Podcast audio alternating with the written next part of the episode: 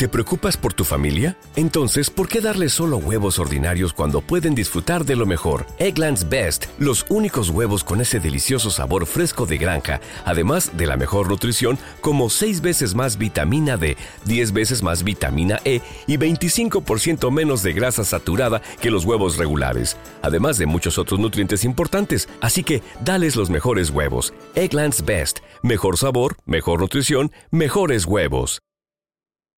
La editorial Capitán San Luis fue fundada el 5 de enero de 1989 en homenaje al combatiente cubano Eliseo Reyes Rodríguez, quien murió luchando junto al comandante Ernesto Che Guevara en la guerrilla bolivariana.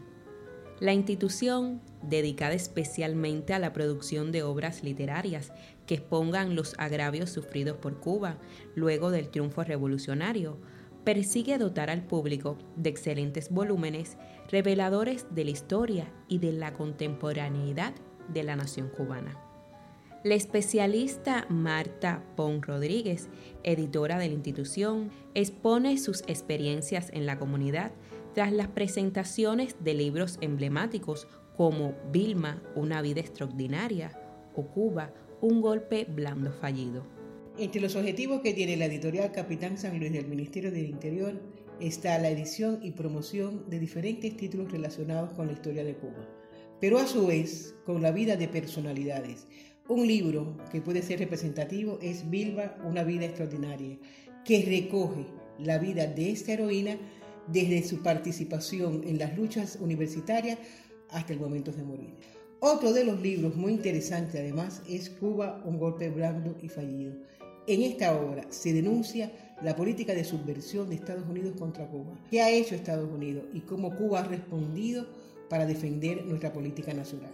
En el trabajo realizado en este 2023, y me refiero a las presentaciones de estos libros en las comunidades, puedo decirte que hubo un diálogo muy cercano entre los participantes y la editorial. Y lo más importante además fue la participación de la juventud.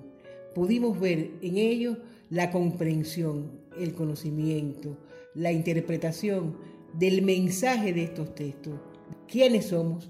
¿Por qué tenemos que defender nuestra historia? ¿Por qué tenemos que defender nuestra identidad? ¿Por qué tenemos que defendernos nosotros ante todas las agresiones? Para Radio Enciclopedia, Indira Pavuk Sánchez.